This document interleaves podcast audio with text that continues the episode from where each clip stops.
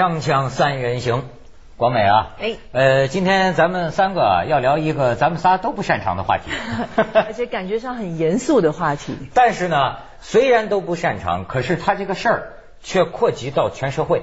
啊。今天可以说这是网上最大的这个这个乐呃不不是乐子，最大的这个争议热对吧？点。热点。热点。嗯。所以呢，我们这这个这个短平快要说一说，说一说啊，中国有个体育元勋，你知道吗？叫袁伟民。这广美女我刚才跟他介绍，女排教练，当年中国女排五连冠，袁伟民是金牌教练，这家伙民族英雄式的人物。当年后来呢，他当了中国这个体育最大的头了，算是国家体育总局的局长。现在是不是退休了还是怎么着？呃，中国有个习惯，就是哪一个运动做得好呢，他这方面的领导就会去做整个体育界的领导。以前呢就是乒乓球的，哎就李富荣去做的，后来就是袁伟民，就这样。现在退休不退休我都不太清楚。还有一个元勋，哎，你这可能奥运会的时候你见过，被称为中国申奥之父，对，这是中国人啊，会委会的这个委员何振良。哎呀，当年北京申奥成功了之后，大家都感谢他呀，这个这个。等奥运开幕的时候，我都还记得我在节目里我还讲，我说那心中最感谢的一个人就是何正良。哦就没有他的话啊，中国的申奥那个时候，这他是法语说的非常好。嗯但是呢，俩元勋现在有点掐起来的意思。袁伟民写了一本书，叫做《袁伟民与体坛风云》，近日公开发售，披露了很多体坛这个内幕。我也帮他打一下广告啊。但是呢，这个事儿马上一时激起千层浪的，就是他是没就差点名了，谁都知道是指何何振良。就说在当年北京申奥的过程当中，感觉是何振良啊有组织没纪律，就是说我们哦，我我还不知道这背后啊申奥啊还有这么运筹帷幄呢。就是说，从我们最有利的角度，我们当时需要让罗格当奥委会的主席，大概这样有利于北京能够成功申办申哎。那么呢，那个何振良是要投票的嘛，是投投票权的。但是呢，他就说出乎意料，也不知道为什么，何老爷子呢，他不支持罗格，他当时支持一个什么韩国人叫金云龙的去当主席。所以哎，这事儿说出来之后，我就注意到何振良的反应。这个现在这记者多快啊，马上就打电话何振良。何振良第一次收到这个反应，就是说好像他还不太知道，跟着记者说说你在电话里跟我讲一讲，他说了些什么。这记者讲说何振良就啊啊哈哈哈哈哈就这么样，到最后就说了一句说你信吗？但是呢，今天何振良通过报纸，他们说反击，甚至说出来了这句名言：好人呐、不知道坏人有多坏，坏人呐、他不知道好人有多好。哎呀，这个事情啊，扑朔迷离啊。这个呢，呃，我看到这个消息啊，不知道为什么，我突然想起我自己的一件事情，哦，有关，嗯。呃呃，我刚升副教授的时候，参加学校一个学术委员会，那个呃投票完了以后呢，我老师把我找去，说我有一个师弟叫王晓明啊，他升一个副研究员啊，投票有一张反对票，说你投了什么票？我呢，当时就跟我的老师说，我那个时候书生气啊，你知道，真是书生气啊，我就说这投票不是保密的吗？我我何建良也这么哎说啊。哎哎哎，那么你你听听我说下啊去，听我说下去。我其实呢，我是投了赞成票，我肯定是投了赞成票。但是我当时就书生气，我没直接说这句话，我就跟我的老师说了句：“这投票不是保密的吗？”我的老师一听我说这句话呢，他就说：“哎，你说的对，我们不谈这个事。”我呢也就把这件事情就给过去了。我但他就没想到他认定是你了。没想到这件事情后来就变得非常严重了。你明白，我那个时候年轻啊，真是不懂啊。很多年以后我才知道，余下来就他们就认为是我投了反对票，而我另外一个师弟李杰近年在美国还写回忆录，讲八十年代文坛呢，还专门讲这个事情，说徐子东开了一个很坏的先例，叫同门相残。就是说，意思我害我的师弟，这样同门相残。那我是我完全不知道这个事情这么严重哦，然后我就呃，我当然后来有机会跟跟王阳明解释这个事情了，我不知道他信不信，我不知道，但我解释了。那么我有个好朋友事后跟我讲，他徐子东啊，你真是不懂啊，他说我不，他说我不懂，我说我什么不懂？他说你以为你当时投票，你二十多岁，你年轻副教授，你学术委员会委员，你以为你有才能吗？还不就是因为你老师的名声、他的势力、他的这个学术人脉，在支持着你，让你有资格投这一票的吗？嗯嗯嗯。所以他要这样问你，你还以为真有民主投票这回事？我怎么听着像会道门组织呢？哎，不不不不，但你听我说下去。当时我朋友跟我讲的，我承认他讲的对，而这一承认呢，等于是什么？是我对社会认识的一大进步，又是我人生信仰的一大退步。啊，你知道今天袁伟民说何正良投票不听组织打招呼，我相信，我非常相信这个事情有可能的。是吗？对，我非常相信这个事情有可能。但是但是的但是的问题，我我我我我不能判断哈，啊我只是说相信他的说法。但的问题是，两面都有道理的。何正良作为国际奥委会委员，他不听你组织打招呼，或者他不把你组织打招呼放在最重要，其实是对的。我们书生气，我继续我的书生气哈。这是政治正确的。哎，因为为什么？什么叫国际奥委会的每个国家的国际奥委会的这个委员会啊？它不是你中国的一个组织机构。你知道国际奥委会章程你知道吧？嗯，比方说法国的奥委会，它是国际奥委会驻法国的机构。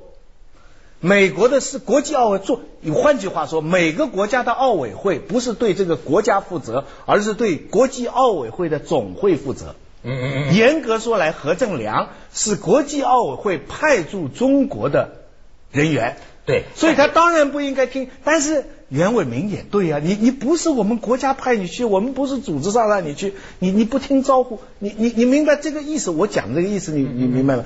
就是说。现在外界啊说什么的都有，也也有人讲，就说是这个呃，不光是袁伟民一个人说何振良当时没投罗格的票，去还甚至还游说人去这个投金云龙，但是似乎呢。呃，何老爷子感觉啊，有点这个呃云淡风轻的哈，就说他爱吵就吵去吧，是吧？呃，但是似乎呢也有一些暗示，那意思就是说，就像你说的一样，说投票不是秘密的吗？再者说，你信吗？就是我怎么可能去做这样的事？所以现在这个事实真相如何，我们不清楚。我我是我个人还是觉得真相不那么重要，关键还是这个理。我我到现在啊，我自己的事情我是学乖了，可是我大的国家大事，我觉得还是要书生气。就是何正良他之所以今天，就算他当初没有投罗格的票，可是今天就他投罗格对他很好，对不对？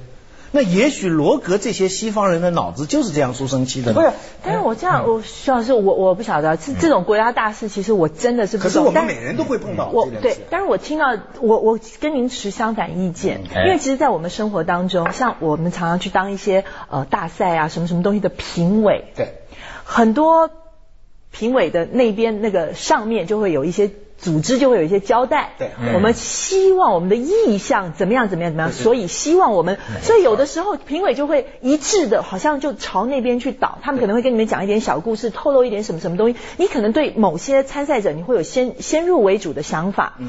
像这些东西，我觉得。有的有的时候我都会觉得说，我只相信我的眼睛，我相信我我自己个人喜好。你今天请我来当评委，你要尊重我的感受，而不是说你告诉我说，哎哎，这个麻烦呃关照一下什么。但是我觉得这个关牵涉到国家大事，因为那年我们自己。又深奥了，那也许他这一票，他这一票并不是关系到他个人的想法或个人的意愿或个人的什么东西，这关系到是国家的利益问题。所以我觉得在这种情况之下，平常我可以书生气，平常我可以那个，我管你匿名不匿名，你你分明叫我投 A，我就我就分明觉得 C 比较好，你为什么要我投 A，我就投我的 C。明明你的服装、你的钱都是那个组织赞助的，都是的，但是你还可以不听他的命令，是你大不了还可以投，大不了你但是你的意思就是说，一牵涉到国家，是为了国家的好处就应该这样投。那是不是为了国家的好处，都应该这个国家的委员都应该统一行动呢？是不是这个国家派出来的人都是按照他国家指令来实行，才是最符合国家利益的呢？这个我们要想想这个问题吧。我我在你们这儿就就听到了什么呢？两种伦理之间的冲突，都是伦理，对吧？两种伦理。呃，那但是呢，现在的这个问题啊，像你说的，为了国家的荣誉，咱们中国也出过那种啊。拿一个什么专业队跑去打人家一个中学生比赛，把人家打的我家溃不成军，说我们国家牛。那么你为了国家，你可以膨胀到多大？是不是李富荣可以连输几届，输给庄则栋。那个时候因为一个冠军连拿三届，这个杯永远是他，我们大家都知道。你知道，这这这还有一个新闻，还有一个新闻，这个这个全运会，这还是神了，有个教练跳水的，不是也是裁判吧？他退出，说这个跳水的冠军金牌全是内定的，不信我跟你们说出四个来，接下来将是谁谁谁谁谁谁谁谁谁谁谁谁退出了。结果呢，接下来的比赛他全说中了。周继红现在压力很大，这个记者现在呃新闻发布会就问周继红说：“你这个听说跳水这个金牌都是你内定的？”但是这个又到又牵涉到孰可为孰不可为，因为你现在讲的这个例子呢，虽然是有国家利益，但是问题这个是纯作弊，这个是这个才叫黑幕啊！没没没没没，他他也是国家利益。你知道周继红是谁？中国跳水现在在世界上这么高的地位，在奥运会里稳拿多少块，那就是中国跳水队的功劳啊，几乎很少啊。周继，如果我们的体育是以金牌为唯一目标的话，周继红是大功臣啊。他这样安排，假定说哈，他有安排领导的道理，自有领导道理。为了中国体育事业的发展，这是大局啊！不不不，人人家不是不是，咱咱不是，咱也别把这个这个这个这个假未未经证实的，人家周继红就是也说了，说说谁说我们内定了？谁说我们内定了？说那个裁判退出，他身体不好，他有病。记者招待会，人家一问周继红的问题，他第一个回答不是谁是谁的，第一个问题你是哪个单位的？锵锵三人行，广告之后见。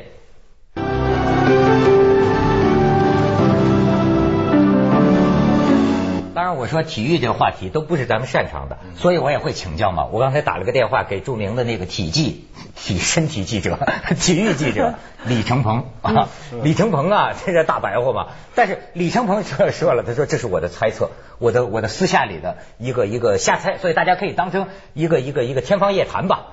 他就是分析，他说呢，这个袁伟民是什么人？这他们搞体育界的都知道，说袁伟民不只是个金牌教练。说这是个政治家，这是个体育界的政治家，所以能做到体育总局的这个局长，甚至说培养出小政治家。说你看郎平、陈招娣、什么张荣芳，他是北周继红，就非常有政治头脑。再有就说这个人呐，袁伟民这个人不是一般的聪明，而是相当的聪明。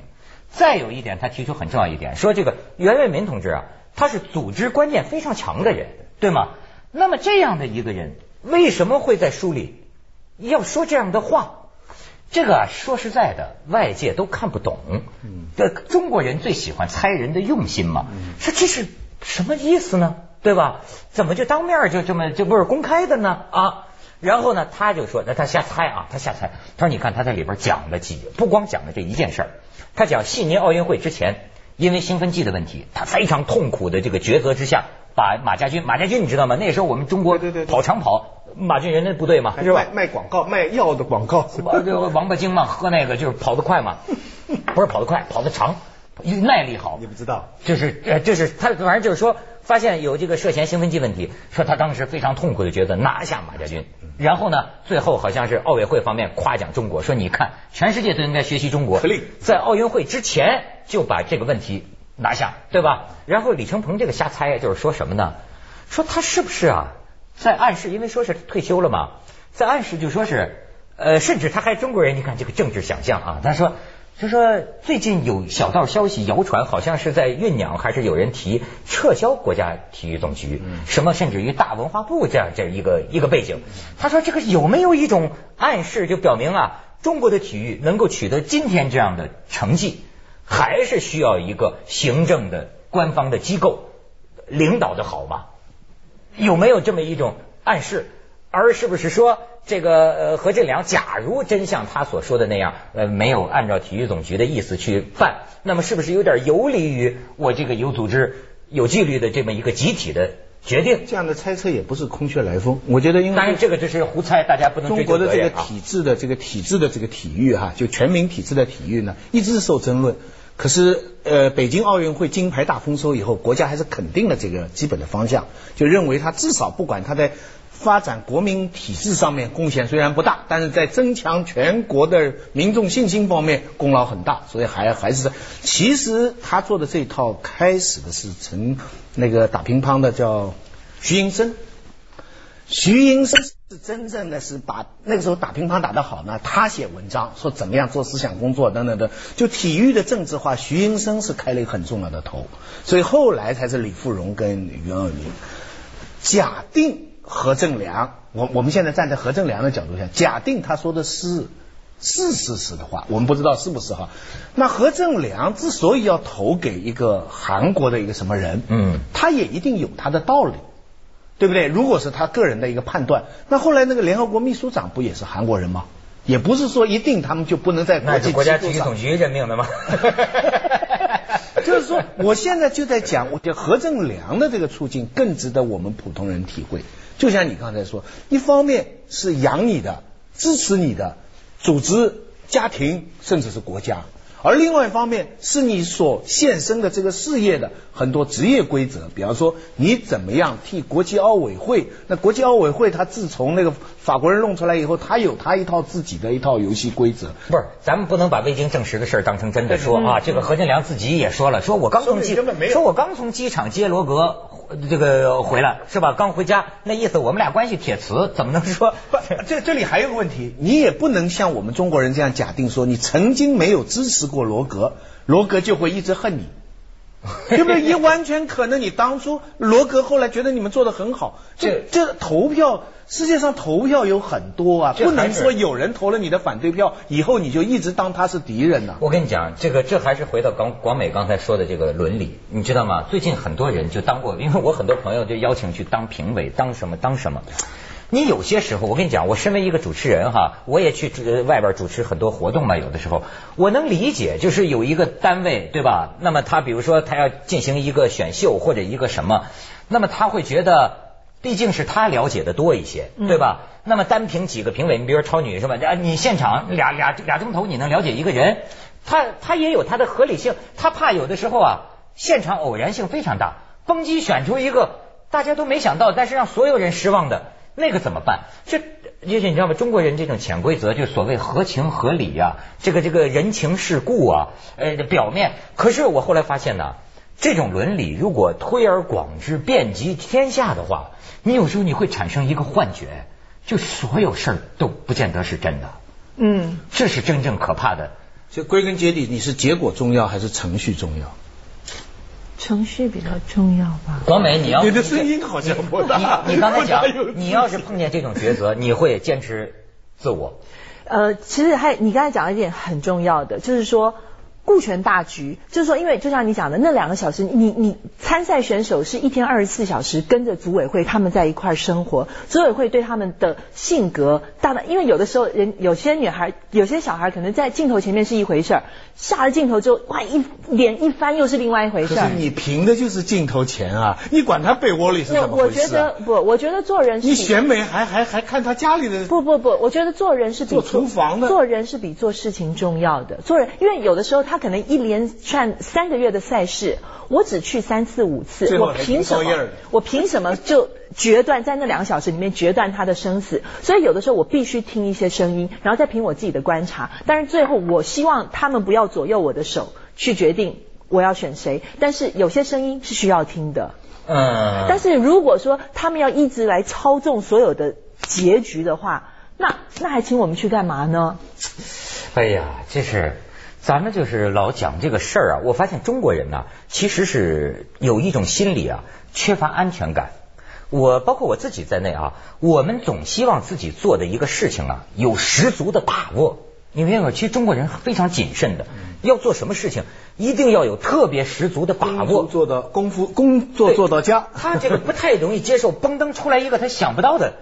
一个结果，他觉得有点对对付不上这种事儿。最近他们还说，你知道有一个什么中国足球队踢那个博斯瓦纳，他打了四比零。我最后说 这事儿也是咱中国不承认的啊。说博斯瓦纳那边说，我们这儿有官员受贿了，这受了七万美金还是还是多少钱？副局长好像副局长受贿，就是让博斯瓦纳呢输。输给中国，结果这边说可能是那边的一个博彩公司操作，但是他们说目睹是有中国人把一笔钱拿过来，就问到中国的体育部门，他们他们说说实在话，博斯瓦纳值得我们给钱吗？锵锵三人行，广告之后见。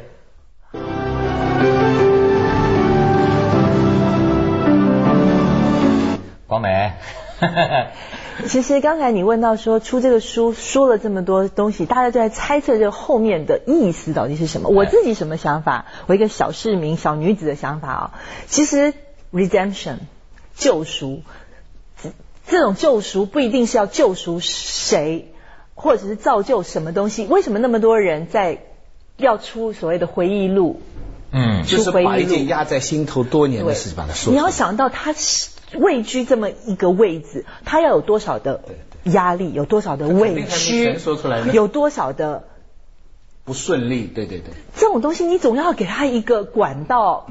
去让他来说，而且我觉得出书是一个很负责任的方式，因为你要想到现在你由记者，你跟记者做一个是口头上的采访，嗯，等到那个事情记者个人传记。是他写出来又是另外一回事儿，所以我觉得他这是一个很勇敢的行为，其因为冤有头债，冤有头债有主，今天我出了书，我写了这些东西，表示我敢负责，我愿意负责，有些事情我真的必须说，redemption 就是一个救赎。对，我同意你的说法。